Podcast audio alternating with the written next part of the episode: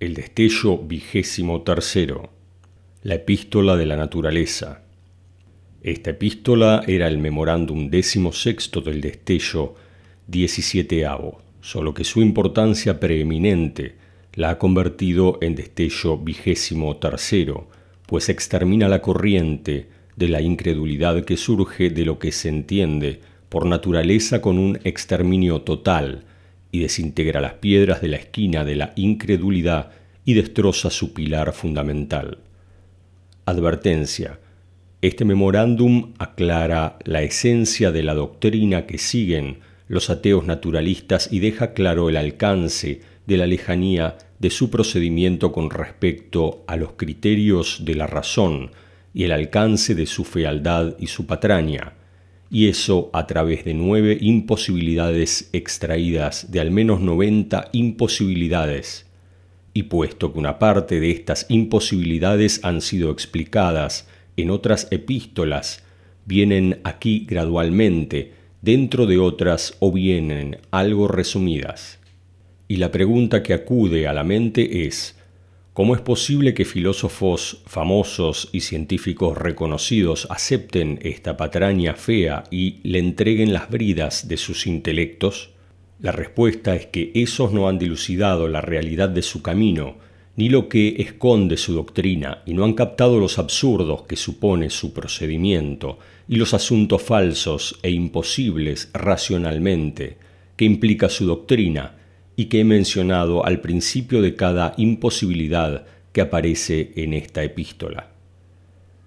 El móvil de mayor insistencia para escribir esta epístola es el ataque declarado contra el noble Corán que he percibido y el horrible atropello contra las realidades de la creencia por medio de falsificarlas y unir los vínculos del ateísmo a la naturaleza y atribuir el epíteto de patraña a todo lo que no comprenden sus intelectos faltos y podridos.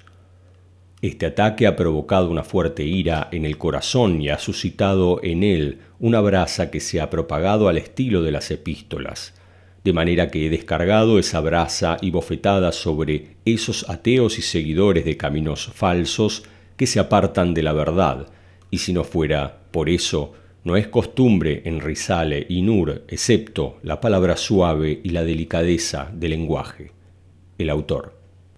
Y yo estoy totalmente dispuesto a establecer las pruebas concluyentes y fijar los argumentos evidentes y claros para demostrar eso a todo al que le asalte la duda y explicárselos a ellos con detenimiento y detalle. En el nombre de Alá, el misericordioso, el compasivo. Dijeron sus mensajeros, ¿acaso hay duda acerca de Alá, el originador de los cielos y la tierra? Sura de Ibrahim 10. Esta noble aleya, con la interrogación retórica que contiene, indica de una manera categórica la existencia de Alá y su unicidad con una claridad y nitidez al nivel de la evidencia. Y antes de que aclaremos este secreto queremos llamar la atención sobre lo siguiente. Fue invitado a visitar Ankara en el año 1338, 1922, y presencié la alegría de los creyentes y su júbilo por la derrota de Grecia ante el ejército islámico, salvo que yo vi, a través de la fogosidad de esta alegría, una herejía terrible que se deslizaba con malicia y maquinación y se infiltraba con sus corrompidos entendimientos en las creencias de la gente, de la fe firme, con el máximo de su corrupción y envenenamiento, y lo sentí desde lo más profundo de mi espíritu, y grité pidiendo ayuda a Alá, el elevado, el poderoso, y buscando protección con el muro de esta noble aleya, de este ogro terrible que pretende oponerse a los fundamentos de la fe. Entonces escribí un argumento fuerte y afilado que cortara la cabeza de esta herejía en una epístola en lengua árabe, y extraje sus significados y pensamientos de la luz de esta noble aleya para demostrar la evidencia de la existencia de Alá sea glorificado y la claridad de su unicidad y la imprimí en la imprenta Shenigun en Ankara,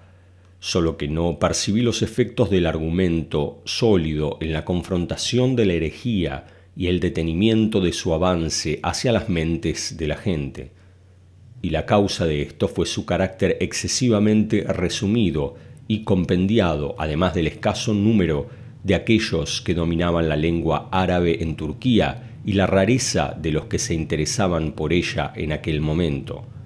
Por esto se propagaron los delirios de ese ateísmo y se grabaron en las filas de la gente, sintiéndolo mucho, siendo parte de lo que me forzó a volver a escribir esa epístola con sus argumentos en turco, además de alguna explicación y aclaración, y se convirtió en esta epístola. Y puesto que algunas partes de estos argumentos han sido aclarados de una manera suficiente en algunas partes de Risale y Nur, los mencionaremos aquí resumidamente, al igual que algunos de los otros argumentos diseminados en otras epístolas aparecen incluidos en esta epístola, y es como si cada argumento de ellos fuera una parte de esta epístola. Introducción. Oh ser humano, has de saber que hay palabras horribles de las que emana el olor hediondo de la incredulidad, que salen de la boca de la gente y las repiten las lenguas de la gente de la creencia, sin saber el peligro del significado de lo que dicen. Y vamos a explicar tres de ellas de máximo peligro. La primera de ellas es cuando dicen de algo lo han originado las causas, es decir, las causas son las que originan una cosa concreta.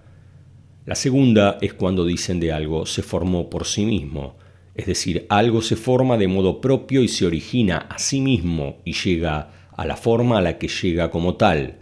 La tercera es cuando dicen de algo lo requirió la naturaleza, es decir, que la cosa es natural y la naturaleza es la que originó y requirió. En efecto, los seres existentes existen y son patentes ante nosotros sin que se pueda negar en absoluto, y cada cosa existente viene a la existencia en el máximo de la perfección y la sabiduría, y no es antigua, anterior al tiempo, sino que es novedosa, nueva, aparecida en la existencia. Así pues, oh ateo, o bien dices que esta cosa existente, y que sea, por ejemplo, este animal, lo traen a la existencia las causas del mundo, es decir, que adquiere la existencia como resultado de la conjunción de las causas materiales, o que se forma por sí mismo, o que llega a la existencia en virtud de la naturaleza y aparece por su influencia,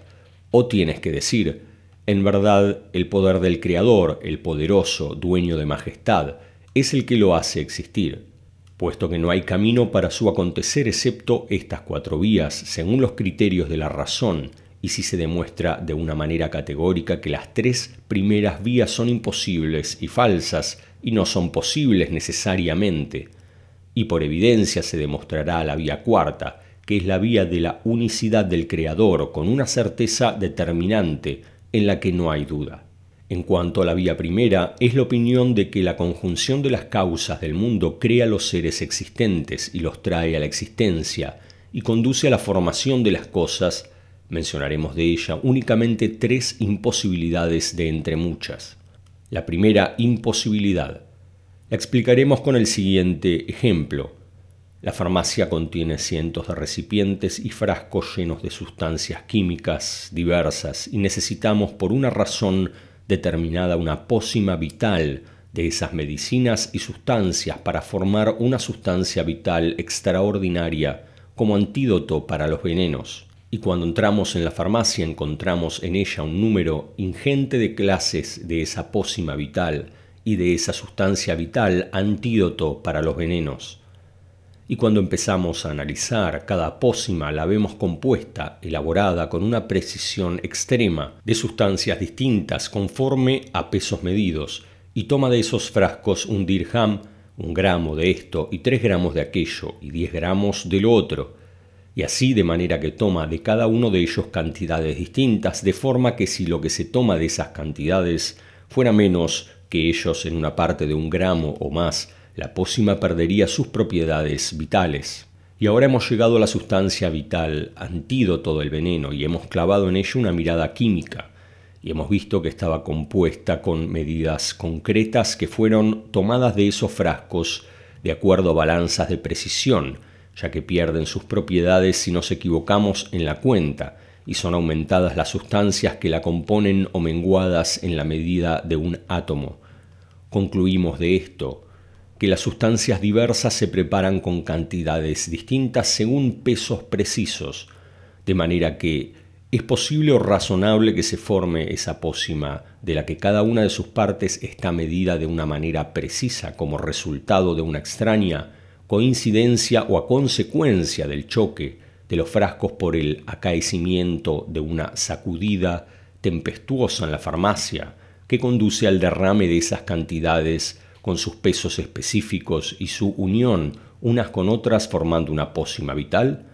¿Y hay acaso una imposibilidad más extraña que esta y más lejana a la razón y la lógica? ¿Y hay acaso una patraña más necia que esta? ¿Y hay acaso una falsedad más clara que esta? Incluso el mismísimo burro, si se multiplicara su necedad y hablara, diría, cuán necio es quien dice esto. Y a la luz de este ejemplo decimos, todo ser vivo es un compuesto vital y una pócima dotada de vida, y toda planta es parecida a un antídoto vital contra el veneno, puesto que se compone de partes distintas y de sustancias diversas según pesos precisos con un máximo de precisión,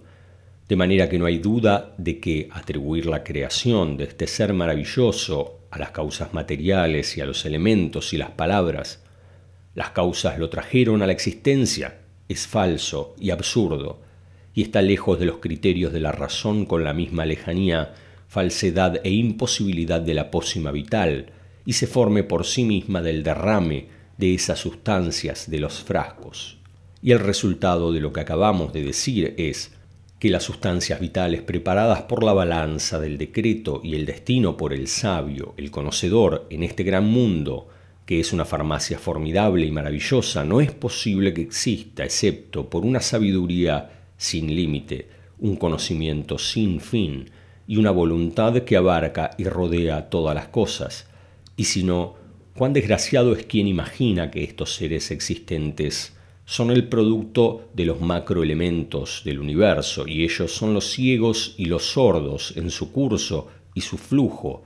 o son parte de los asuntos de las naturalezas de las sustancias o de la acción de las causas materiales. No hay duda de que quien tiene tal imaginación es el más desgraciado del mundo y el mayor necio, y tiene un desvarío mayor que el desvarío del ebrio, que ha perdido la conciencia, cuando se le pasa por la mente que este antídoto asombroso se ha generado a sí mismo, por sí mismo, a causa del choque de los frascos y el derramamiento de lo que contenían. En efecto, esa incredulidad es el desvarío de un necio y la locura de un borracho. La segunda imposibilidad. Si no se atribuye la creación de todo al uno, el único, el poderoso, el dueño de majestad, y se atribuye a las causas materiales, entonces es necesario que la mayor parte de los elementos del mundo y sus causas tengan una anticipación y un efecto en la existencia de todo ser vivo. Y el caso es que la reunión de las causas contrarias y distintas entre ellas con un orden completo y una cantidad precisa y una coincidencia total en un cuerpo creado pequeño como una mosca, por ejemplo, es un absurdo patente hasta un extremo que rechaza aquel que tiene intelecto en la medida del ala de una mosca y lo refuta diciendo esto es absurdo, esto es falso, esto no es posible. Esto es porque el cuerpo pequeño de la mosca tiene conexión con la mayor parte de los elementos de los seres y con sus exteriores y causas materiales, y aún más es un extracto sacado de ellos, de manera que si no se atribuye su creación al poder divino absoluto, es necesario que esas causas materiales estén presentes y reunidas junto a ese cuerpo directamente en el momento de su creación. Y aún es más, es necesario que entren en su cuerpo menudo, incluso es preciso que entren en la órbita del ojo que representa el modelo del cuerpo. Esto es porque las causas, si son materiales, deben estar cerca de lo causado y dentro de él. Y entonces requiere la aceptación de la entrada de todos los elementos en todos los rincones del mundo, junto con sus naturalezas distintas, en ese causado con una entrada material y su acción en esa órbita extrema en pequeñez, con maestría y perfección. ¿Acaso no siente vergüenza de esta opinión hasta el más necio de los sofistas? La tercera imposibilidad. es el que la cosa existente, si tiene una sola unidad, necesariamente tiene que provenir de un único factor y de una única mano, en virtud de la regla axiomática establecida. El uno no proviene excepto del uno. De manera que si esa cosa existente está en el máximo de la armonía y la medida, y en el extremo de la precisión y la perfección, y posee una vida total, es obvio que no ha surgido de manos numerosas en absoluto, que son motivos de discrepancia y disputa, sino que necesariamente proviene de una sola mano, de uno, único, poderoso, sabio. Por esto atribuir la cosa existente, armoniosa, proporcionada, medida, una, a las manos de las causas naturales ciegas, sordas, inertes, imprecisas, que carecen de conciencia e intelecto y que están en una fuerte mezcla que aumenta su ceguera y su sordera, Luego la pretensión de que estas causas son las que llevan a cabo la creación de esa cosa existente extraordinaria y su elección de entre posibilidades y probabilidades sin límite, digo que aceptar esta atribución y pretensión es en realidad aceptar cien y un absurdos, ya que está totalmente lejos de todos los criterios del intelecto y sus juicios. Pero dejemos esta imposibilidad y pasémoslo temporalmente para fijarnos en la influencia de las causas materiales que se completa con el contacto y la relación directa. Así, mientras tanto, vemos que el contacto de esas causas naturales es un contacto con el exterior del ser vivo, simplemente, y vemos que el interior de ese ser al que nos llegan las manos de esas causas materiales y no pueden tocarlo con nada, es más preciso en disposición y de más armonía que lo externo, e incluso más sutil que él en constitución y más perfecto en precisión. Incluso los seres vivos pequeños y los seres creados delicados, que no es posible que contengan esas causas materiales terminantemente ni que lleguen a ellos, sus manos ni sus medios son de una perfección más sorprendente que los seres creados grandes y de una constitución más extraordinaria que ellos de manera que atribuir su creación a esas causas ciegas, sordas, inertes, ignorantes, burdas, remotas, antagónicas, no es sino ceguera tras ceguera y sordera, más allá de la cual no hay sino sordera. En cuanto a la cuestión segunda, que es cuando dicen de algo que se ha formado por sí mismo, encierra muchos absurdos y queda clara su falsedad y su imposibilidad desde muchos puntos de vista, pero nosotros vamos a tratar aquí tres imposibilidades a modo de ejemplo, sin más. La primera imposibilidad. Tú, ateo con tu más, existes sin duda y no eres de una materia simple e inerte que rehúsa el cambio, sino que tú eres una gran fábrica que hace las cosas con precisión y cuyas máquinas siempre se están renovando, y eres como un palacio eminente cuyos rincones siempre se transforman, de manera que los átomos de tu existencia actúan continuamente y se fuerzan sin parar y se unen por medio de conexiones y lazos con las formas externas de la existencia en el universo alrededor de ti, y están en un toma y daca con los seres existentes y especialmente en lo que concierne a la provisión y a la conservación de la especie. Los átomos que actúan en tu cuerpo previenen que se perturben esos lazos y evitan que se rompan esas relaciones, de manera que son una prevención en esta su conducta y adoptan una posición apropiada para ellos en virtud de esas relaciones, como si miraran a todos los seres existentes y los contemplaran. Luego observan tu posición con respecto a ellas y tú, a tu vez, sacas provecho según esa posición excepcional de esos átomos y te beneficias y disfrutas con tus sensaciones y sentido externos e internos. Y si no crees que esos átomos son pequeños empleados de un poderoso preexistente y subordinados, supeditados, sometidos a sus leyes, sea glorificado, o son soldados alineados en su ejército en formación, o son extremos del cálamo del decreto divino, o son puntos que pone el cálamo del decreto divino. Has de decir que cada átomo activo en tu ojo, por ejemplo, es un ojo de gran envergadura, con visión, que ve todas las partes de tu cuerpo y sus lados, contempla todos los seres vivos que están conectados con él, y sabe todo tu pasado y tu presente, y sabe tu origen y tus padres y abuelos junto con tu linaje y tus nietos, y percibe las fuentes de tus elementos y los secretos de tu provisión, de manera que posee por lo tanto un intelecto dominante. Así pues, o tú que desperdicias tu intelecto en cuestiones como esta, ¿acaso atribuir este conocimiento, conciencia e intelecto que abarca a mil, como Platón, a un átomo en el intelecto de quien no posee uno como tú, no es una patraña necia y una simpleza tonta? La segunda imposibilidad. Tu cuerpo, oh hombre, se parece a un palacio majestuoso y próspero, que tiene mil y una cúpulas. En cada una de sus cúpulas están sujetas las piedras y están encajadas unas con otras en una construcción perfecta, sin pilares. Pero tu existencia, si reflexionaras, es mil veces más asombrosa que este palacio, porque el palacio de tu cuerpo está en continua renovación, alcanzado la perfección en la armonía y en la excelencia. Y aunque apartáramos la mirada del espíritu, el corazón y sutilezas inmateriales que llevas en ti, que son un milagro por sí mismos, y tomáramos en consideración y reflexión un único miembro de cualquiera de los miembros de tu cuerpo, lo veríamos parecido a una vivienda con cúpulas, pues los átomos que hay en él cooperan y se abrazan unos a otros en un orden perfecto y un equilibrio completo, como las piedras de esas cúpulas, y forman un edificio extraordinario, una hechura excelente, maravillosa, de manera que aparecen ante los ojos como uno de los milagros asombrosos del poder divino, como el ojo y la lengua, por ejemplo.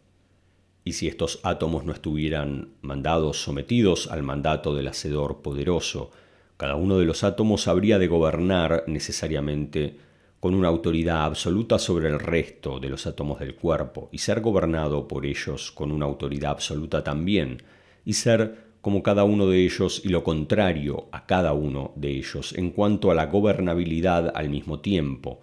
y ser el lugar del que penden la mayor parte de los atributos excelsos que no posee sino Alá, sea glorificado y ensalzado, y ser encadenados totalmente y sueltos totalmente al mismo tiempo. Así pues, el que es obra de otro, uno, con orden armonioso, que no puede ser por el secreto de la unidad, sino uno de los efectos del uno indiviso, es absurdo que sea atribuido a esos átomos indefinidos y aún más cien absurdos en uno. Eso lo comprende todo el que tiene una pizca de intelecto. La tercera imposibilidad. Si esta existencia tuya ha sido escrita por el cálamo del uno, el indiviso, el poderoso, el preexistente y estaba sellada con los sellos de la naturaleza y las causas, en ese momento es necesaria la existencia de moldes naturales en el número de miles de miles de compuestos organizados que actúan en tu cuerpo y que son innumerables, empezando por la célula más pequeña, que actúa con precisión extrema, y terminando por el más amplio de los mecanismos que actúan en él. Y para entender esta imposibilidad tomamos el libro que tenemos ante nosotros como ejemplo y decimos, si creyeras que este libro está copiado a mano, entonces basta para copiarlo una sola pluma que mueve el conocimiento de su escritor para registrar en él lo que quiere. Sin embargo, si no se cree que está copiado a mano y no se atribuye a la pluma del escritor, y se supone que se ha formado por sí mismo o se atribuye su escritura a la naturaleza, entonces será necesario que haya para cada una de sus letras una pluma metálica específica de ella, y que el número de plumas sea en la medida del número de esas letras al igual que existen las letras metálicas en la imprenta y son en el número de las letras y sus caracteres, es decir, será necesaria la existencia de plumas en el número de las letras en lugar de un pluma para copiar, y puede que haya entre esas letras letras grandes en las que esté escrito con una caligrafía fina, lo que cabe en una página entera, de manera que será necesario entonces para escribir algo como esas letras grandes, mil plumas finas. Y ahora, ¿qué diría si esas letras estuvieran mezcladas unas con otras en un orden perfecto, adoptando el aspecto de tu cuerpo y su forma? Entonces sería necesario que cada una de las partes de cada uno de sus círculos mencionados tuviera numerosos moldes en el número de esos compuestos que son innumerables. Supón que dices de esa situación que contiene cien absurdos en uno, que es posible que suceda, pues incluso en esta situación, en la suposición de su posibilidad, ¿acaso no es preciso para elaborar esas plumas y hacer esos moldes y letras metálicas, plumas, moldes y letras, en su mismo número para verter y derramar en ellos de no atribuirse la hechura de todo ello a una sola pluma? Eso es porque todas ellas están hechas, producidas y ordenadas y necesitan de un hacedor para hacerlas y un productor para producirlas, y así el asunto se sucede en cadena conforme te metes en ello. Entiende pues de esto el alcance de la enfermedad de este pensamiento, que incluye absurdos y patrañas en el número de los átomos de tu cuerpo. Así pues, oh tú descreído, vuelve a tu intelecto y abandona este extravío vergonzoso. La tercera vía, que es cuando dicen de algo lo ha requerido la naturaleza, y este juicio tiene muchas imposibilidades de las cuales mencionaremos tres a modo de ejemplo.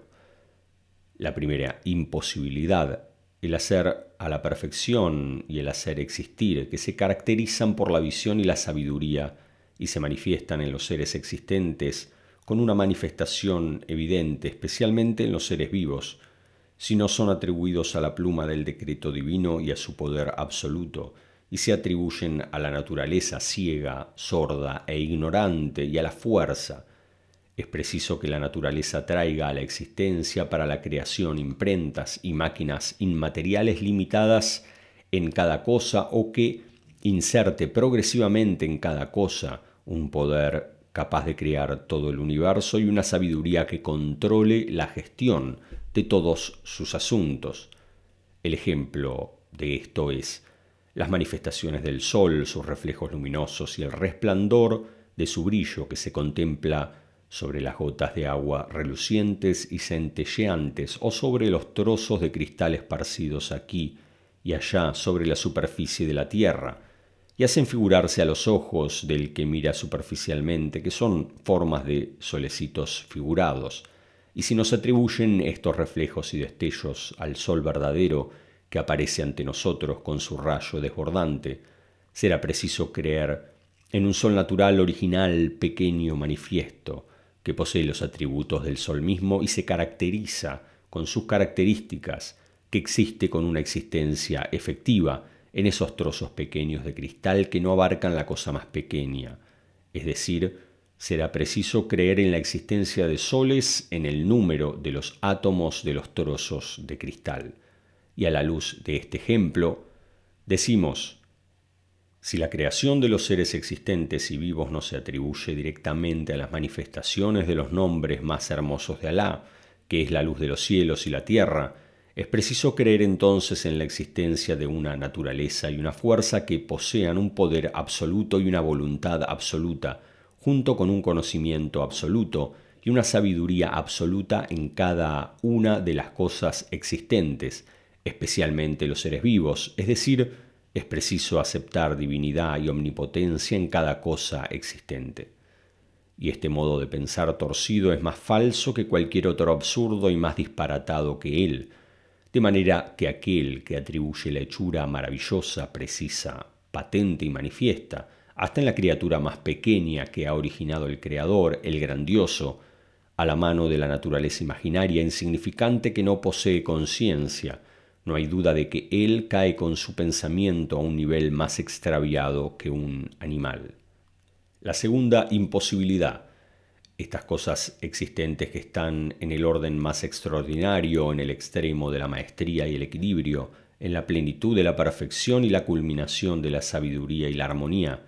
si no se atribuyen a quien es poderoso con absoluto poder y sabio con absoluta sabiduría y se atribuyen a la naturaleza, es preciso que la naturaleza prepare en cada puñado de tierra fábricas e imprentas en el número de las fábricas de Europa y sus imprentas para que ese puñado de tierra sea capaz de ser lugar de origen de las flores y los frutos bellos y agradables, porque ese puñado de tierra lleva a cabo la misión de un semillero pequeño de las flores del mundo y sus frutos, y con su forma, sus aspectos variados, sus colores relucientes, y si no se atribuye esta capacidad al poder del originador, el excelso, el poderoso sobre todas las cosas, entonces ha de existir necesariamente en ese puñado una máquina intangible, natural, especial, para cada una de las flores del mundo, y si no, no es posible que se manifiesten los tipos de flores y frutos que contemplamos en el mundo, en la existencia, puesto que las semillas, al igual que el esperma y el huevo, sus sustancias son similares y se mezclan y se combinan unas con otras sin forma definida, y son el hidrógeno, el oxígeno, el carbono y el nitrógeno, sabiendo que tanto el aire como el agua, como el calor y la luz, son cosas simples que no poseen intelecto o conciencia y fluyen como la corriente en cada cosa sin control, de manera que la formación de estas flores ilimitadas a partir de ese puñado de tierra, con sus figuras diversas, maravillosas, sus formas distintas, esplendorosas y sus lustres distintos magníficos, en el límite del orden y la perfección, implica obviamente y necesariamente que exista en ese puñado de tierra fábricas e imprentas intangibles con escalas muy pequeñas más que las fábricas e imprentas habidas en Europa, para ser capaces de tejer esos tejidos vivos que son innumerables y bordar esos grabados magníficos y variados que no se pueden enumerar. Así pues, cuán lejos está el pensamiento ateo que llevan los naturalistas del camino real del intelecto sano. Has de saber esto y medir el alcance del alejamiento de esos que afirman que son inteligentes y científicos con respecto a los criterios del intelecto y el conocimiento con su imaginación, de que la naturaleza trae las cosas a la existencia, esos que han adoptado una patraña imposible, que no es posible en absoluto como camino para ellos, y búrlate de ellos y menosprécialos. Y alguien podría preguntar, es cierto que hay muchas imposibilidades y grandes problemáticas que surgen cuando se atribuye la creación de las cosas existentes a la naturaleza. Sin embargo, ¿cómo desaparecen esos problemas y se resuelven esas problemáticas cuando se atribuye la operación de la creación en su totalidad al uno el indiviso, el único, el Señor absoluto, y cómo se transforma esa imposibilidad difícil en necesidad fácil. La respuesta es que las manifestaciones del Sol y sus reflejos, como ha sido mencionado en la primera imposibilidad, se manifiestan por sí mismas con toda facilidad y sin imposición o dificultad en todas las sustancias, empezando por lo inerte pequeño en el extremo de la pequeñez, como los trozos de cristal hasta la más grande de las superficies de los mares y los océanos, y se manifiesta sobre todos su irradiación y su efecto con la máxima facilidad, y es como si cada una de ellas fueran solecitos alegóricos, de manera que si se suprime la atribución de esos reflejos al sol verdadero, es necesario creer en la existencia de un sol natural, en cada uno de los átomos con una existencia propia externa, y esto no lo admite ningún intelecto, sino que es imposible y absurdo.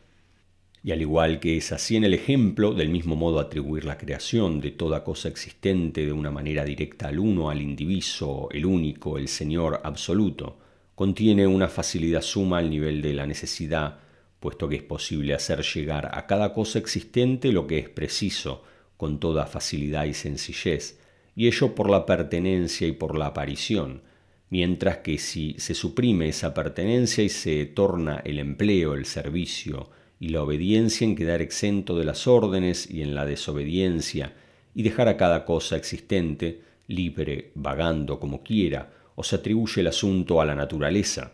entonces surgirán cientos de miles de problemas y problemáticas al nivel de la imposibilidad, hasta que veamos que la creación de una mosca pequeña requiere que la naturaleza ciega que hay en ella posea un poder absoluto que le haga posible crear todo el universo y que además posea una sabiduría profunda, que le haga posible regirlo, puesto que la mosca, a pesar de su pequeñez, es de una hechura maravillosa, comprende la mayor parte de los componentes de los seres y es como si fuera un compendio de ellos. Y esto no es solo una imposibilidad simplemente, sino miles de imposibilidades. La conclusión, al igual que es absurdo e imposible la existencia de un semejante o copartícipe con Alá, sea glorificado y ensalzado en su divinidad, asimismo es imposible y absurdo igualmente que haya intervención de otro, que él en su señorío o que alguien sea copartícipe en su traer las cosas a la existencia y crearlas. En cuanto a los problemas que hay en la segunda imposibilidad, que hemos demostrado en numerosas partes del Risale y Nur,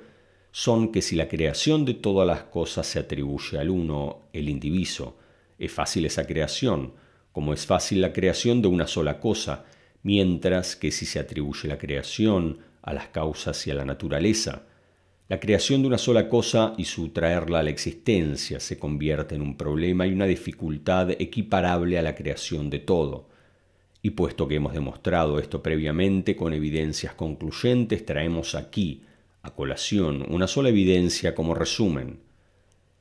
Si alguien está vinculado con sultán por su función como soldado o por su función en el gobierno, es capaz de llevar a cabo muchos más asuntos y acciones de los que puede llevar a cabo con su poder personal, y ello es debido a la fuerza de esa vinculación con el sultán. Así, por ejemplo, puede hacer cautivo un gran general en nombre de su sultán a pesar de que es un soldado, ya que los recursos del sultán y las unidades del ejército soportan los pertrechos y preparativos para las acciones que lleva a cabo y no los soporta él solo, al igual que no se ve precisado a soportarlos, todo eso en virtud de su vinculación con el sultán. Por ello surgen de él acciones extraordinarias como si fueran las acciones de un gran sultán y aparecen para él efectos por encima de lo que aparece de él normalmente y son como si fueran los efectos de un gran ejército a pesar de que es un único individuo. Así pues, una hormiga en cuanto a esa función es capaz de destruir el palacio de un faraón déspota y un mosquito puede destruir a un Nemrod tirano por la fuerza de ese vínculo. Y una semilla pequeña de un pino parecida al grano de trigo produce, por ese vínculo, todos los suministros del gran árbol del pino. En efecto, si se produce el vínculo de pertenencia, entonces esa semilla recibe una orden del decreto divino y obtiene el honor de emprender esas acciones extraordinarias. Sin embargo, si se rompe ese vínculo, la creación de esa semilla requiere maquinarias y un poder y una maestría mayores en mucho de lo que necesita la creación de un gran pino, y eso es porque todos los miembros del pino que cubre las montañas y las colma de belleza y magnificencia, y que representa un efecto materializado, claro, del poder divino, es preciso que estén presentes en el árbol inmaterial, que es el efecto del decreto e incorporados en esa semilla, porque la fábrica de ese árbol majestuoso está oculta en esa semilla y lo que hay en esa semilla de árbol potencial se manifiesta por el poder divino en el exterior, el exterior de la semilla, y forma un pino materializado. El autor y si se corta ese vínculo y es dispensado el existente de esa función, deberá cargar sobre sus hombros la fuerza de acciones que lleva a cabo y llevar la carga de sus accesorios y pertrechos, y por ello no puede realizar acciones que no sean acciones que se corresponden con esa fuerza débil, limitadas y cargadas sobre sus brazos, según lo apropiado la cantidad de pertrechos y accesorios simples que lleva sobre su espalda, y si se pidiera de él que realizar acciones las realizaría con facilidad y sencillez en el primer momento para mostrar su incapacidad, a menos que pudieran soportar sus brazos la fuerza de un ejército completo y llevara sobre su espalda las fábricas de los equipos de guerra del Estado. El que tiene esta imaginación que flota en el espacio de la ilusión y la patraña se ocultará por vergüenza, por lo que decimos. Concluimos de todo lo precedente que el sometimiento de lo concerniente a toda cosa existente y su vínculo de pertenencia con aquel de existencia necesaria sea glorificado, contiene la facilidad completa en el grado de la obligación. En cuanto a atribuir su aparición en la existencia a la naturaleza es una problemática al límite de la imposibilidad y se sale del círculo del intelecto. La tercera imposibilidad Aclaramos esta imposibilidad con dos ejemplos que hemos explicado en alguna de las partes de Risale y Nur y que son el primer ejemplo. Entre un hombre primario ingenuo de pensamiento que no poseía ninguna concepción cultural previa. Entra esta persona en un imponente y extraordinario palacio que brilla con su decoración, presume con lo más elevado a lo que ha llegado la civilización en cuanto a medios de lujo y descanso, y brilla con sus luces en la oscuridad de un páramo vacío, despoblado, y se adentra en él y da vueltas por sus rincones, y lo deja atónito la excelencia de su edificación, los grabados de sus paredes y lo portentoso de su perfección. Y con toda la ingenuidad de su concepción y su simpleza, concede al palacio vida y le da el poder de erigir por sí mismo sus habitaciones, sus salones, sus pinturas hermosas y sus grabados cautivadores, no por nada, sino por su cortedad de concebir la existencia de alguien fuera de este palacio y en este páramo, al que le fuera posible atribuirle la construcción de este palacio. Por esto se pone a indagar acerca del constructor dentro del palacio, por si tal vez tropezara con él entre las cosas del palacio, de manera que no hay cosa sobre la que cae su vista sin que vacile sobre ella y dude de si es capaz de crear algo como este castillo que llena los confines del alma y el intelecto con la maravilla de su hechura y la belleza de su edificación. Y lo conducen sus pies a uno de los rincones del palacio y halla en él de repente un cuaderno de observaciones en el que se había anotado un plano detallado de las obras de la construcción del palacio, y se había escrito en él también un inventario de sus existencias y normas de la administración de sus dominios. Y a pesar de que a ese cuaderno, al igual que sus contenidos, no le pertenece erigir el palacio y adornarlo, ya que no posee una mano con la que actuar ni una vista con la que ver, solo que lo relacionó con ello al encontrarlo en coincidencia con sus contenidos junto con las compilaciones de las cosas del palacio y en combinación con el funcionamiento del trabajo en el puesto, que es el modelo de las leyes de Alá científicas. Por esto dijo necesariamente, en verdad este cuaderno es el que erigió este palacio y lo ordenó y lo adornó, y él es el que ha hecho existir las cosas en él y las ha ordenado con este orden y las ha dispuesto con esta disposición, de manera que con estas palabras puso al descubierto el alcance de la profundidad de su ignorancia y lo arraigado de su necedad. Y a la manera de este ejemplo totalmente se adentra en el palacio del conocedor, el inmenso, que es de un orden más preciso, de una mayor perfección, de una hechura más hermosa y una belleza más deslumbrante que aquel palacio pequeño limitado que acabamos de mencionar en el ejemplo, que no admite comparación ni parangón con él, pues cada una de sus partes irradia prodigios maravillosos y sabidurías elevadas, se adentra uno de los que profesan la idea de la naturaleza y niegan la grandeza de la divinidad en este palacio, poniendo en su mente previamente oponerse a los efectos desplegados ante él de la hechura de Alá sea glorificado, aquel que está más allá de los seres creados, aquel que está por encima de los seres contingentes. Y empieza a buscar e indagar la causa que hace venir a la existencia dentro de los seres contingentes y creados,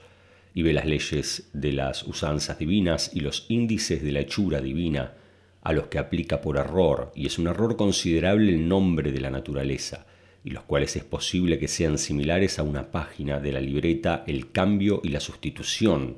de las leyes, de los procedimientos del poder divino, y una especie de lámina de el borrado y la confirmación del decreto divino. Sin embargo, él se pone a decir, como quiera que esas cosas necesitan una causa que las haga existir, y no hay nada de mayor conexión con ellas que esta libreta. Yo deduzco de ello que esta libreta, con las leyes de borrado y confirmación que contiene, es la que ha hecho existir las cosas como quiera que no es buena para mí la creencia y la fe en el Hacedor, el excelso, sea glorificado. A pesar de que el intelecto, que está más allá del deseo, rechaza totalmente, dentro de su lógica, atribuir los asuntos divinos absolutos y los que implican un poder absoluto a esta libreta ciega, sorda e incapaz. Y nosotros decimos, tú que eres más tonto que Abanaka. Se trata de un hombre de la tribu, de los Banu Qais ibn Salabá, famoso por su necedad hasta el punto de quedar como ejemplo de la misma. Una vez estaba apacentando el ganado de su familia y al ganado que estaba recio lo llevaba a la hierba y el que estaba escuálido lo dejaba aparte. Y le preguntaron por ello y dijo, No voy a estropear lo que Alá ha arreglado y no voy a arreglar lo que Él ha estropeado. Saca tu cabeza de debajo de la ciénaga de la naturaleza para ver al Hacedor, el excelso, aquel del que dan testimonio todas las cosas existentes desde los átomos hasta las galaxias, con lenguas diversas y lo señalan con indicaciones distintas, y contempla las manifestaciones de ese artífice que ha erigido el palacio eminente del mundo y ha registrado su plan, su programa y sus leyes en esa libreta, y sálvate a ti mismo de esa divagación transgresora y barata el segundo ejemplo. Entra un hombre aislado del mundo, de la ciudad y de la civilización en medio de un campamento militar imponente y le fascinan los ejércitos variados que realizan en un orden y precisión extremos y en una obediencia y sumisión máximas. Los soldados de este campamento y observa sus movimientos coordinados que son como un único movimiento, se mueven todos, batallones, escuadras y secciones con el movimiento de un solo individuo. Y descansan todos cuando él descansa y todos abren fuego al unísono siguiendo la orden que proviene de ese individuo. Y se queda perplejo y su intelecto ingenuo no puede comprender que el mando de un gran general es el que ejecuta sus órdenes según las ordenanzas del Estado y las órdenes del sultán, y entonces imagina una cuerda que une a esos soldados unos a otros, luego empieza a concebir una imaginación al alcance de la extrañeza, de esa cuerda imaginaria y su perplejidad se hace mayor y se intensifica su desconcierto. Y entra en la gran mezquita Aya Sofia, Santa Sofia, el día del viernes y contempla los grupos de orantes detrás de un solo hombre acatando su voz al levantarse, al sentarse, al postrarse y al inclinarse. Y como no sabe nada de la Sharia divina y los reglamentos inmateriales de las órdenes del portador de la Sharia, se imagina que esa congregación está conectada entre sí por cuerdas materiales y que esas cuerdas restringen los movimientos del grupo y los atan y son las que los mueven y les impiden moverse.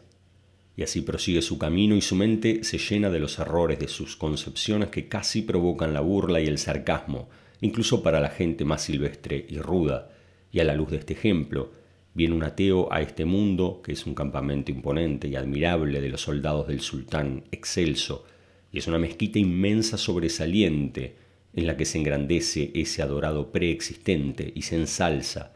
viene a él llevando la idea de la naturaleza descreída, esa es la ignorancia total,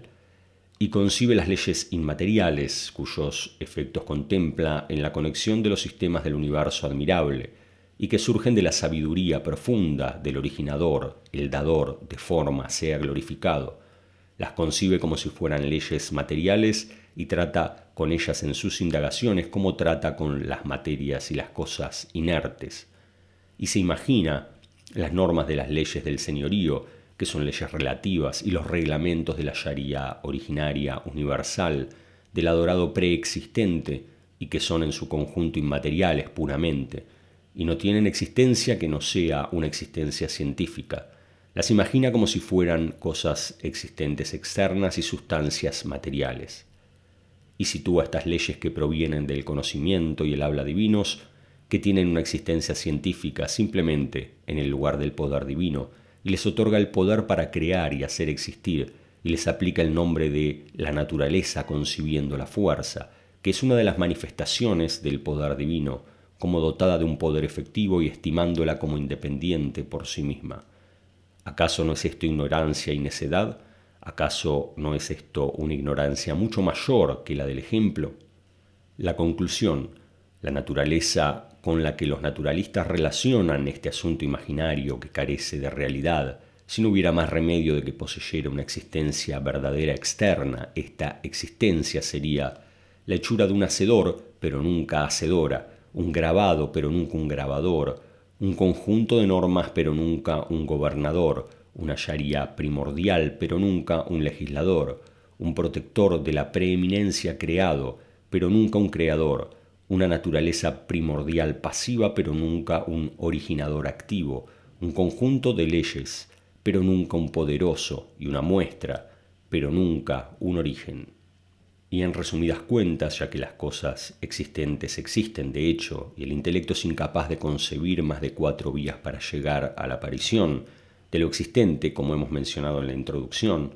y se ha demostrado de una manera categórica la falsedad de tres de estas cuatro vías, y a través de explicar tres imposibilidades manifiestas y evidentes en cada una de ellas. Es necesario y obvio que se demuestre con certeza, sin que haya absolutamente ninguna duda, la cuarta vía, que es la vía de la unicidad, ese camino que ilumina la noble leya. ¿Acaso hay duda sobre Alá, el originador de los cielos y la tierra? Sura de Ibrahim 10 y que indica con evidencia y certeza la existencia de aquel de existencia necesaria, su divinidad dominante, que todo procede de la mano de su poder y que las llaves de los cielos y la tierra están en su mano, sea glorificado y ensalzado. Así pues, oh adorador de las causas, oh tú pobre seducido por la naturaleza, y ya que la naturaleza de cada cosa no deja de ser creada como la cosa misma, porque lo que su constitución es nueva, venida a la existencia, no antigua, preexistente, y lleva la señal de la hechura y la perfección y la causa externa de la existencia, de esa cosa es también hecha y nueva. Y puesto que la existencia de cualquier cosa necesita muchos medios, instrumentos y aparatos, es necesario un poderoso, con poder absoluto para crear esa naturaleza en algo y hacer existir esa causa para ello, y es necesario que sea ese poderoso con poder absoluto, autosuficiente, con una autosuficiencia absoluta, de manera que no participen los medios incapaces en traer la cosa a la existencia y en el dominio de su señorío sobre ella. Y lejos está Alá de que sea otro que el poderoso, el autosuficiente, el excelso, sino que Él sea glorificado y ensalzado, crea el efecto y la causa juntos desde su excelsitud, en una creación directa y hace existir entre ambos una causalidad externa y de forma, y los une por medio de un orden y una disposición, haciendo de las causas y la naturaleza una tapadera de la mano de su poder excelso y un velo de su inmensidad y grandeza, y para que su gloria permanezca por encima y pura en su cielo y haga de esas causas el ámbito de la queja, de los defectos que puedan parecer y la injusticia externa que se pueda concebir en las cosas. ¿Y cuál de ambos casos es más fácil de entender y más próximo en racionalidad a la mente? Imaginar a un relojero que hace la rueda del reloj y su mecanismo, luego lo regula de acuerdo con el orden de su rueda y nivela los movimientos de sus agujas con precisión extrema, o que imaginemos al relojero haciendo en la rueda del reloj y sus agujas y sus maquinarias de precisión una máquina extraordinaria y entregando la fabricación del reloj a la materia inerte de sus manos. Di conmigo, ¿Acaso no son estas unas palabras vacías, un absurdo y algo que se sale de los límites de lo posible? Así pues, háblate tú a tu intelecto lleno de prejuicios y sé tú el juez y el juicio. ¿Y cuál de estos dos casos es admisible y aceptado en la lógica del intelecto? Imaginar un escribano que caligrafía un libro por sí mismo después de haber preparado los accesorios de la escritura, como la tinta, la pluma y las hojas, o imaginar que ese escribano cree una imprenta especial para ello que sea más complicada y requiera más precisión que la escritura en sí, y le deje a ella lo relacionado con la escritura de este libro y se dirija a ella diciendo emprende tú la escritura del libro, sin intervención por su parte. ¿Acaso una imaginación enferma como esta no es problemática racionalmente y mucho más complicada que la escritura en sí? Y si dices crear una imprenta para imprimir el libro es más complicado y más difícil que la escritura en sí misma, excepto que la máquina de la imprenta sea capaz de producir miles de copias del libro en un breve tiempo y esto es el medio de facilitar. La respuesta es que el originador, dador de forma, sea glorificado, ha creado con su poder absoluto con la renovación de las manifestaciones de sus nombres más hermosos y su manifestación en formas distintas las individualidades de las cosas y sus rasgos específicos, ya que ninguna cosa creada se parece a otra de una manera total y coincidente, nunca, y es un libro del Señor absoluto y un escrito divino.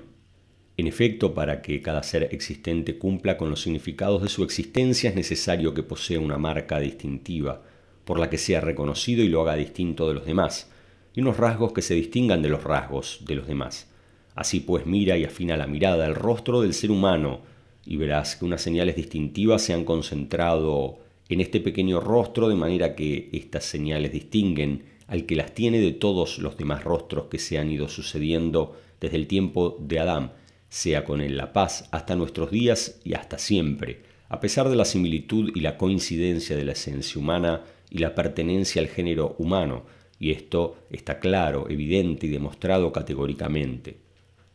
Así pues, Los rasgos de cada rostro es un libro específico del rostro en sí, y es un libro independiente por sí mismo de los demás.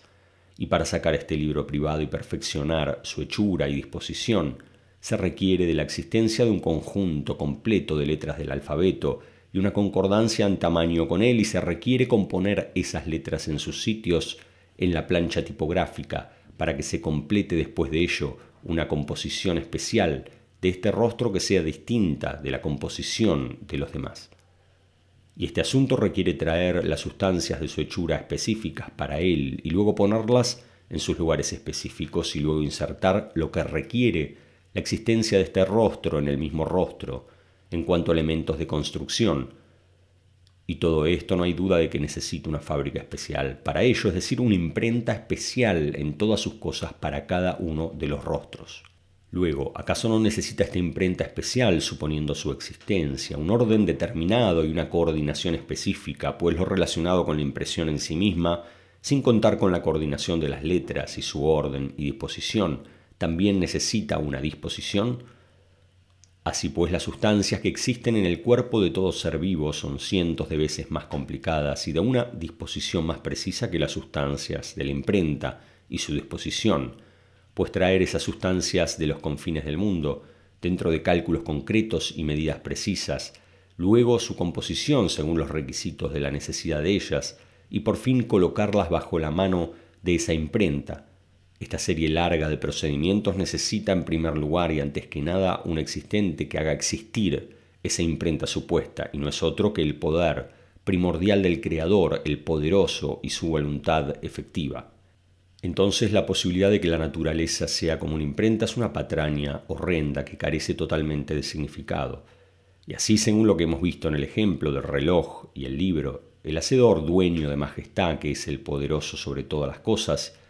él mismo es el creador de las causas y el creador de las cosas causadas, los efectos. Y Él es el que conecta los efectos con las causas por su sabiduría, sea glorificado. Y ha determinado con su voluntad la naturaleza de las cosas y las ha hecho un espejo que refleja las manifestaciones de la gran ley natural en base a la que ha conformado el universo y que son las leyes de Alá y sus modos de actuar en curso que marcan la organización de los asuntos del universo y ha traído a la existencia por su poder el rostro de la naturaleza en la que se fundamenta el mundo del testimonio de existencia externa. Luego creó las cosas y las produjo en base a esa naturaleza y las combinó con total sabiduría. Y ahora remitimos el asunto a la equidad de tu intelecto lleno de prejuicios para que vea cuál de los dos le resulta fácil a tu intelecto creer en él esta realidad razonable que emana de evidencias concluyentes y limitadas que son impuestas hasta el límite de la obligatoriedad u otorgar lo necesario a las cosas en cuanto a instrumentos y miembros sin límite y atribuir acciones que se caracterizan por la sabiduría y la visión a la cosa en sí misma, o atribuirla a lo que llamáis la naturaleza y las causas que son materiales inertes vacías de conciencia y son creadas y confeccionadas,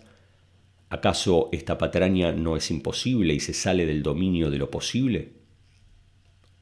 Contesta el adorador de la naturaleza ese descreído diciendo, puesto que me llamas a la equidad, reconozco que el camino extraviado que hemos recorrido hasta ahora, al igual que cien veces absurdo, es en el mismo modo perjudicial y está en el extremo de la fealdad y la corrupción. Quien tiene una pizca de intelecto comprende de vuestros juicios racionales y vuestras verificaciones científicas, apoyadas con evidencias y mencionadas recientemente,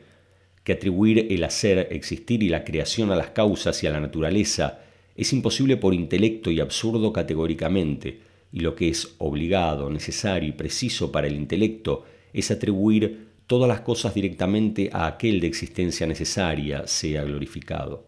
Así pues, alabo a Alá, que me ha guiado a esta fe. Sin embargo, me queda solo una certidumbre, que es que yo creo en Alá como Señor y creo que Él es el creador de todas las cosas, pero me pregunto, ¿qué dañaría su grandeza y qué dañaría su poder, sea honrado y enaltecido, si nos dirigimos con algún elogio y encomio alguna de las causas secundarias en hacer existir las cosas pequeñas e insignificantes? ¿Acaso eso menoscabaría algo de su poder, sea glorificado y ensalzado? Y la respuesta es, como hemos demostrado en una parte de Rizal y Nur, de una manera categórica, el asunto de la soberanía, la negación de la intervención y su rechazo total. El gobernante más inferior o cualquier simple empleado no admite intromisión, ni siquiera de su hijo dentro de los límites de su soberanía. Incluso la sospecha de intromisión en la soberanía ha llevado a algunos sultanes a matar a sus hijos inocentes, a pesar de tener algo de temor de Alá y rectitud dentro de lo que pone de manifiesto el alcance de esta ley, la ley del rechazo de la intervención en la soberanía de manera que se da en todas las cosas empezando por los que se disputan el acceso a la dirección de una sección pequeña,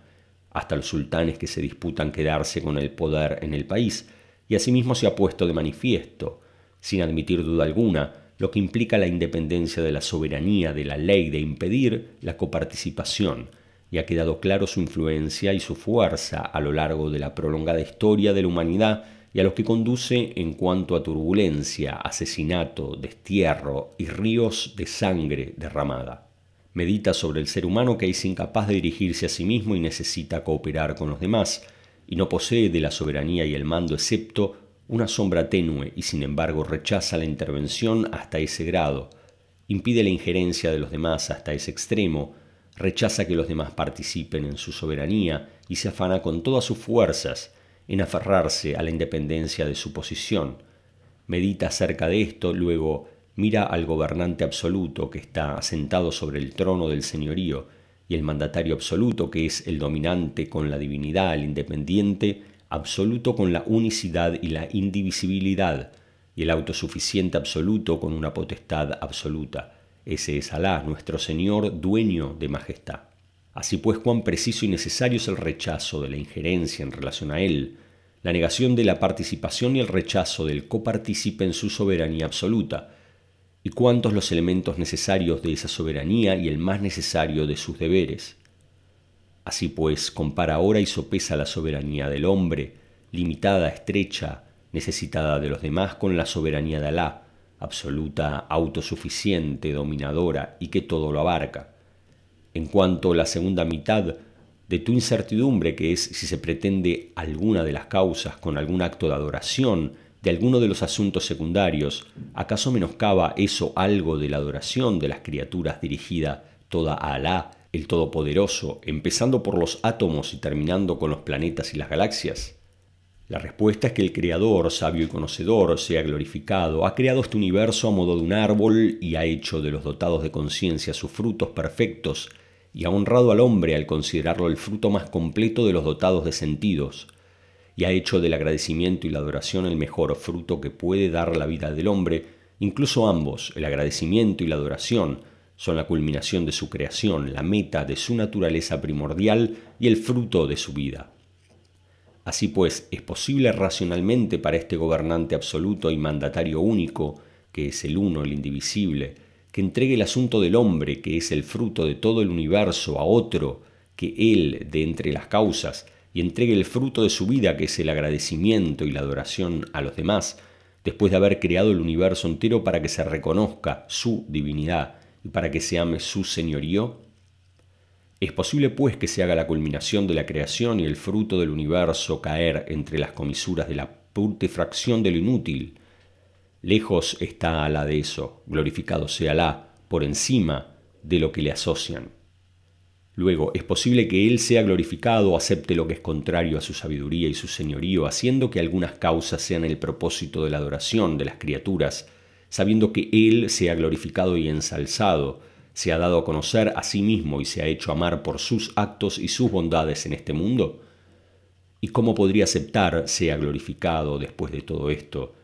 Dejar el amor de la mejor de sus criaturas y la más perfecta en servidumbre, agradecimiento y alabanza a otro de las criaturas, y cómo podría permitir a sus criaturas olvidarlo después de haber manifestado con sus actos sus propósitos elevados en el universo, que es ser conocido y luego ser adorado. Lejos está Alá de eso, sea glorificado por encima de lo que dicen con gran altura. ¿Qué dices, oh tú sincero, de lo que acabas de escuchar. Y aquí que responde y dice, la alabanza a Alá, que me ha facilitado la solución a estas dos incertidumbres y me has puesto de manifiesto en relación a la unidad de Alá, el adorado verdadero, y el que merece ser adorado, él solo, dos pruebas fuertes concluyentes que no se pueden negar, y acaso niega la luz del sol y del día, excepto un arrogante contumaz. Conclusión, dice, el hombre de la naturaleza, habiendo dejado tras de sí su pensamiento y sus concepciones y habiendo entrado en el recinto de la fe con un pensamiento de fe nuevo, la alabanza a Alá, atestiguo que mis incertidumbres se han disipado todas ellas, sin embargo aún queda en el alma algo que me desconcierta y provoca el aumento de mis ocurrencias dentro de las preguntas que me vienen a la cabeza, cuya respuesta no conozco. La primera pregunta. Oímos de muchos de los vagos negligentes con respecto a los actos de adoración y de los que dejan la oración en particular, que dicen ¿Qué necesidad tiene el Señor, sea glorificado y ensalzado, el rico de por sí, de nuestra adoración hasta el extremo de asustarnos en su noble libro y amenazarnos con el más fuerte castigo en el fuego de Yahanam, infierno, y cómo es compatible este hilo amenazante, fulminante en algo, como esta falta secundaria, insignificante al lado de su estilo inimitable, suave, tranquilo, delicado en las otras situaciones? La respuesta es, es verdad que Alá se ha glorificado y ensalzado, el rico de por sí no tiene necesidad en absoluto de tu adoración, oh hombre. Y aún es más, Él se ha glorificado no tiene necesidad de nada en absoluto, sino que eres tú el que está necesitado de la adoración y eres tú el que está precisado de ella. Pues tú eres quien tiene heridas espirituales y la adoración es el bálsamo curativo para ellas y para las dolencias de tu esencia. Hemos demostrado estas palabras en numerosas partes de Risale y Nur. ¿Qué te parecería si un enfermo se dirige a un médico generoso que se compadece de él insistiéndole y le insiste en que tome una medicina curativa específica de su enfermedad y el enfermo se dirige a él con respecto a su insistencia diciéndole ¿Qué necesidad tienes tú de esta medicina que te hace insistirme de esta manera para que la tome? ¿Acaso no se entiende de sus palabras el alcance de su futilidad, su incoherencia y la estupidez de su lógica? En cuanto a la advertencia del noble Corán en lo referente a dejar la adoración y su amenaza atemorizante de un castigo doloroso, aquí tienes su interpretación. Al igual que un sultán castiga a una persona inferior que ha cometido un delito que afecta a los derechos de los demás con un castigo riguroso con el fin de preservar los derechos de sus súbditos, Asimismo el sultán preexistente y eterno castiga al que deja la adoración y la oración con un castigo riguroso porque él sobrepasa de una manera flagrante los derechos de los seres existentes, les causa una injusticia inmaterial y repulsiva y veja sus derechos de una manera injusta. Esos seres existentes que son los súbditos de su Creador. Y eso es porque sus perfecciones se manifiestan en forma de glorificación y adoración, a su manera dirigida al originador, el sabio, sea glorificado,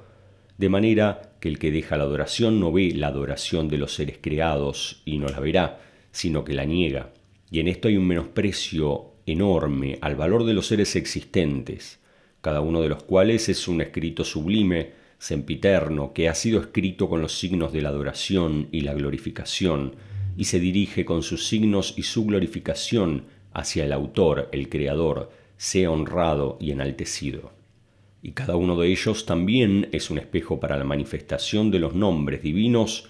que irradia las luces y con esta negación hace bajar a estos seres existentes de su posición elevada y sublime y no ve en su existencia otra cosa que la inutilidad vacía de significado y los despoja de las funciones para las que han sido creados y cree que son algo acabado, perdido, sin importancia, y con ello desprecia a los seres existentes y los menosprecia y desprecia su dignidad y niega sus perfecciones y es injusto contra la credibilidad de su existencia. En efecto, todo ser humano mira el universo con su propia óptica y en virtud de la imagen que le ofrece su espejo privado, y el originador, dador de forma, sea glorificado, lo creó en una imagen con la que podía comparar el universo y medirlo con su medida, de manera que le concedió un mundo propio suyo entre este mundo inmenso, siendo así que su mundo propio está tenido según la creencia que el ser humano tiene en su corazón. Así pues el ser humano triste, desesperado, lloroso, ve los seres criados llorosos, infortunados, mientras que el ser humano feliz, alegre, los ve sonrientes, riendo y contentos. Del mismo modo, el que realiza la adoración y las invocaciones de una forma asidua y con una conciencia completa y con reflexión y meditación, descubre también algo de la adoración de los seres existentes y sus glorificaciones, y aún más puede que las vea y sean reales, existentes, firmes. En cuanto al que deja la adoración por negligencia o por negarla, se imagina a los seres existentes con una imaginación muy errónea, contraria totalmente y opuesta por completo a la realidad de sus perfecciones, de manera que es injusto con sus derechos en significado. Además de eso, el que deja la oración se hace injusticia a sí mismo, también al dejar la oración, pues él no es dueño de la esencia de su alma, y ella, el alma, es un siervo que pertenece a su dueño, amo, creador y originador, por esto su dueño verdadero le advierte con una seria advertencia y lo amenaza con dureza para tomar de su siervo ese derecho de su alma que ordena con insistencia el mal. Además de que él, cuando deja la adoración, que es el sentido para el que ha sido creado, y la finalidad de su naturaleza primordial, sobrepasa su límite ante la sabiduría y la voluntad divinas, por eso es castigado por esto con un fuerte castigo. Concluimos de lo anterior que el que deja la oración es como si cometiera injusticia con su propio ser, y el ser es un esclavo del real, sea glorificado, y su siervo, y transgrede los derechos de las perfecciones de los seres, y les hace injusticia también. En efecto, al igual que la incredulidad es un desprecio a los seres existentes y un menosprecio, dejar la oración es una negación de las perfecciones de los seres y una extralimitación contra la sabiduría divina. Por esto, el que la deja merece una amenaza dura y un castigo implacable. Y de aquí elige el noble Corán el estilo de la amenaza y la advertencia para expresar este merecimiento y esta realidad que acabamos de mencionar, de manera que el estilo es verdad y apropiado totalmente a lo que requiere la situación, que es la elocuencia en sí misma. La segunda pregunta. Dice nuestro amigo que ha abandonado la idea de la naturaleza y se ha librado de ella y ha sido honrado con la fe en Alá. El sometimiento de todo ser existente en cada uno de sus asuntos, en cada una de sus partes, en todo lo que lleva a cabo y ejecuta con un sometimiento absoluto a la voluntad divina y el poder del Señor es una realidad enorme, excelsa, y ella, por su grandeza y vastedad, no la pueden comprender nuestras mentes débiles y cortas, a sabiendas de que nosotros constatamos con nuestros ojos una abundancia extrema de seres existentes y una facilidad absoluta en la creación de las cosas, y se ha verificado la facilidad en traer las cosas a la existencia, que es uno de los requisitos de la unicidad con las evidencias y pruebas categóricas que habéis establecido, además de que el noble Corán ha confirmado la facilidad absoluta explícitamente muchas nobles aleyas, como no es vuestra creación ni vuestro resurgimiento, sino como una sola alma, Sura de Lucmán 28. Y la orden de la hora no será sino como un abrir y cerrar de ojos o aún más breve, Sura de las abejas 77.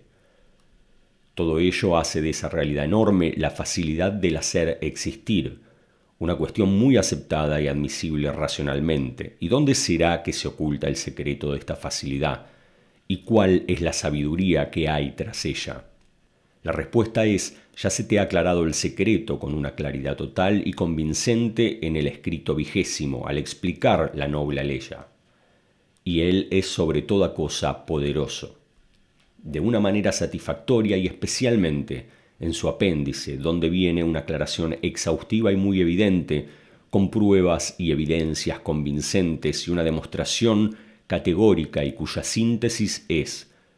cuando se atribuye la creación de todos los seres existentes al Hacedor único, el asunto se hace fácil como la facilidad de hacer existir a una sola criatura, mientras que si se atribuye a una multitud se hace difícil, para esa multitud el asunto de originar a una criatura en la medida de la dificultad de hacer existir a todas las cosas existentes, de manera que la creación de una sola semilla es difícil y complicada como la creación de un árbol. Pero si se atribuye el hacer existir a su verdadero hacedor, sea glorificado, el asunto se hace fácil hasta que hacer existir a todos los seres vivos es como hacer existir un único árbol y el árbol como la semilla, y el jardín como la hierba y la hierba como la flor, de manera que el asunto se hace fácil y es sencillo. Y vamos a señalar aquí de una manera resumida una o dos pruebas de entre las cientos de pruebas que hemos aclarado en detalle en otras epístolas, esas pruebas que explican los secretos y sabidurías ocultas que discurren en la abundancia de seres existentes sin límite que contemplamos y la cantidad de los individuos de esa clase de ellos y su venida a la existencia ordenados, hechos con perfección y con todas facilidad y sencillez. El ejemplo de esto, la dirección de 100 soldados bajo las órdenes de un solo oficial, es cien veces más fácil que la dirección un solo soldado bajo las órdenes de 100 oficiales. Y cuando se confía la orden de equipar un ejército completo con los accesorios militares desde un solo centro con un solo canon y de una sola fábrica a una orden que sale de un solo general, eso es tan fácil y sencillo en cantidad y abundancia como lo es equipar a un solo soldado. Mientras que confiar la orden de equipar a un soldado con los accesorios militares, desde centros numerosos y fábricas numerosas a generales numerosos, es tan complicado y difícil en cantidad y abundancia como lo es equipar a un ejército completo, puesto que en ese caso ha de haber muchas fábricas de equipamientos en el número de lo que precisa un ejército completo para equipar a un solo soldado. Y se atestigua también que un solo árbol que se aprovisiona de las sustancias necesarias para él, de una sola raíz, de un solo centro, de acuerdo con un solo canon, da como fruto miles de frutos, y ello se culmina con facilidad y sencillez, como si el árbol tuviera un único fruto. Mientras que si se sustituye la multiplicidad por la unidad y se recorre el camino de la multiplicidad en lugar del camino de la unidad, y se aprovisiona cada fruto con las sustancias necesarias para la vida de centros distintos, raíces distintas, el hacer existir un solo fruto es complicado y difícil como hacer existir al árbol mismo. Incluso puede ser que el hacer existir la semilla, que es un modelo del árbol y su síntesis, sea difícil y complicado como el hacer existir al árbol mismo, porque lo que precisa la vida del árbol en cuanto a sustancias necesarias es preciso para la semilla también. Y hay cientos de ejemplos como estos y todos ellos dejan claro que la venida de miles de seres existentes con facilidad absoluta a la existencia en la unidad es más fácil que la venida de un solo ser existente a la existencia a través de lo múltiple y la multiplicación. Y puesto que habíamos demostrado esta realidad en otras epístolas, Rasail, con una certeza categórica nos remitimos a ellas. Sin embargo, dejamos claro aquí simplemente un gran secreto que está conectado con estas facilidades del ángulo de la consideración del conocimiento divino, el decreto divino y el poder del Señor. Y este secreto es, tú eres uno de los seres existentes y cuando entregas tu alma a la mano del poderoso de poder absoluto, él te crea con una sola orden y por su poder absoluto en un abrir y cerrar de ojos, desde la inexistencia y de la nada. Pero si no entregas tu alma a Él, sino que la atribuyes a la naturaleza y la entregas a las causas materiales, en ese momento es preciso para traerte a la existencia la operación de una búsqueda precisa para reunir todas las sustancias que hay en tu existencia en los confines del mundo todo, y una investigación de ellas en los rincones de todo el universo y hacerlas pasar por filtros y exámenes muy precisos y medirlas con balanzas de precisión. Eso es porque tú eres la síntesis ordenada del universo, su fruto maduro, su índice reducido y su cartera que contiene las sustancias de todo el universo. Porque a las causas materiales no les corresponde sino componer y unir, ya que está demostrado para los eruditos que no es posible para las causas materiales hacer existir lo que no existe en ellas a partir de la inexistencia y de la nada. Por esto necesitan todas las sustancias indispensables para un cuerpo existente, vivo, pequeño desde los confines de todo el mundo. Así pues se entiende de esto el alcance de la facilidad absoluta que hay en la unidad y la unicidad y el alcance de las dificultades y complicaciones que hay en asociar algo con Alá y el extravío. En segundo lugar, hay una facilidad absoluta en la creación y hacer existir que emerge del ángulo de la consideración del conocimiento divino, cuyo detalle es como sigue. El decreto divino es una modalidad del conocimiento divino. Especifica la medida de cada cosa como si fuera un molde intangible de ella y exclusivo de ella, de manera que esa medida del decreto es como un plan para esa cosa y equivale a un modelo suyo, y cuando la hace existir el poder divino, la hace existir en base a esa medida del decreto, con toda facilidad y sencillez. De manera que si nos atribuye la existencia de esa cosa a quien tiene un conocimiento que todo lo abarca, absoluto, preexistente, que es Alá el poderoso, dueño de majestad, no sólo se derivarán mil problemáticas, sino que ocurrirán cientos de absurdos también, como hemos mencionado previamente, porque si no se da esa medida del decreto y la medida del conocimiento, es indispensable utilizar miles de moldes materiales y externos para un cuerpo pequeño de un ser vivo. Entiende pues de esto uno de los secretos de la facilidad absoluta que hay en la unidad y en la unicidad y la cantidad de problemáticas sin fin que hay en lo múltiple, la multiplicidad y asociar con Alá. Y has de saber el alcance de la realidad elevada, certera, a la que se refiere la noble aleya, y la orden de la hora no será sino como un abrir y cerrar de ojos o aún más breve. La tercera pregunta. Dice el que era refractario antes y fue ahora encausado a la fe y guiado, que decir de algunos filósofos extravagantes de nuestra época que sueltan la aseveración, no se produce nada nuevo de la nada y no se extingue nada de la existencia. Y lo que dirige este universo es simplemente la composición de la materia y su descomposición, y no hay otra cosa. La respuesta es, en verdad estos filósofos a los que no les es fácil mirar los seres existentes con la luz del Corán, claro, cuando los miran con la óptica de la naturaleza y las causas llegan a que la existencia de estos seres existentes y la suposición de su formación por los factores de la naturaleza y las causas es una cuestión que arroja problemáticas irresolubles al nivel de la imposibilidad a la manera de lo que hemos mencionado al explicar las posibilidades y sus imposibilidades, de forma que estos filósofos se dividen ante esta dificultad insuperable en dos clases. Una clase de ellos se convirtieron en sofistas y aborrecieron el intelecto que es lo característico del ser humano, y cayeron al nivel más bajo de los animales, puesto que su pensamiento los llevó a negar la existencia en general, incluso negar su propia existencia. Y eso cuando vieron esta negación más útil para el intelecto y más fácil para él, y más salvo que la concepción de la naturaleza y las causas dueñas de la necesidad de la existencia, y negaron la existencia de ellos mismos y la existencia de todas las cosas existentes, de manera que cayeron en el abismo de la ignorancia absoluta.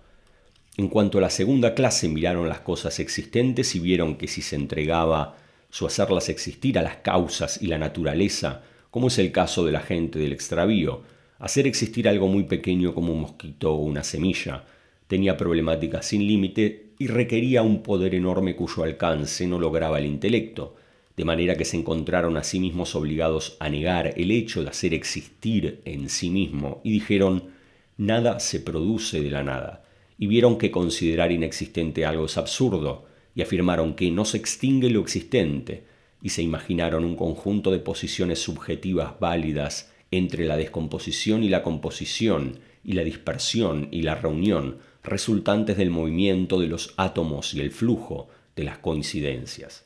Medita pues sobre estos que se consideran a sí mismos en la cúspide del intelecto y cómo han caído en un abismo de necedad e ignorancia. Y has de saber de esto cómo deja el extravío a este ser humano noble, cuando renuncia a su fe en una posición de burla y desdeño por parte de todo el mundo. Y por nuestra parte les preguntamos a esos, ¿ves cómo es posible considerar inverosímil el traer a la existencia una determinada cosa por parte del poder absoluto que trae a la existencia sobre la superficie de la Tierra cada año 400.000 tipos de seres vivos, y que ha creado los cielos y la tierra en seis días, y que crean cada primavera bajo la vista el ser humano y su oído, sobre la superficie de la Tierra un universo vivo de plantas y animales, que es más evidente en perfección y de sabiduría más excelsa que todo el universo en seis semanas? ¿Cómo considera inverosímil de ese poder que cree a los seres existentes conocidos en el conocimiento divino, cuyos diseños y medidas se han concretado dentro del círculo del conocimiento preexistente, de manera que los crea con facilidad absoluta, con la facilidad con la que se hace aparecer la escritura, que no se ve haciendo pasar una sustancia química por ella. Así puedes considerar inverosímil el prodigar la existencia externa sobre los seres existentes conocidos en el conocimiento divino, y que son seres inexistentes externamente a partir de ese poder preexistente, luego negar el hecho de hacer existir en sí mismo es una tontería y una ignorancia más fuerte que la tontería de los sofistas conocidos y su ignorancia. Y como quiera que los egos de estos infortunados incapaces con una incapacidad absoluta y que no poseen sino una parte exigua de la elección, no son capaces de aniquilar nada, sea lo que sea, y hacerlo no existir, ni hacer existir un átomo cualquiera o sustancia a partir de la nada. Y puesto que la naturaleza y las causas de cuya servidumbre hacia ellas se enorgullecen, son incapaces ambas y no está en su capacidad el de hacer existir a partir de la nada, los vemos emitir un juicio general, en verdad la materia no se extingue ni se produce, e intentan generalizar el juicio de ese axioma falso y erróneo, incluso para el poder del poderoso de poder absoluto, sea glorificado. En efecto, en verdad, el Todopoderoso Absoluto, dueño de majestad, tiene dos formas de hacer existir. La primera es por medio de la invención y la innovación, es decir, que Él sea glorificado, produce la existencia de la nada originándola a partir de la nada y hace existir todas las cosas que precisa esa existencia de la nada y se las entrega.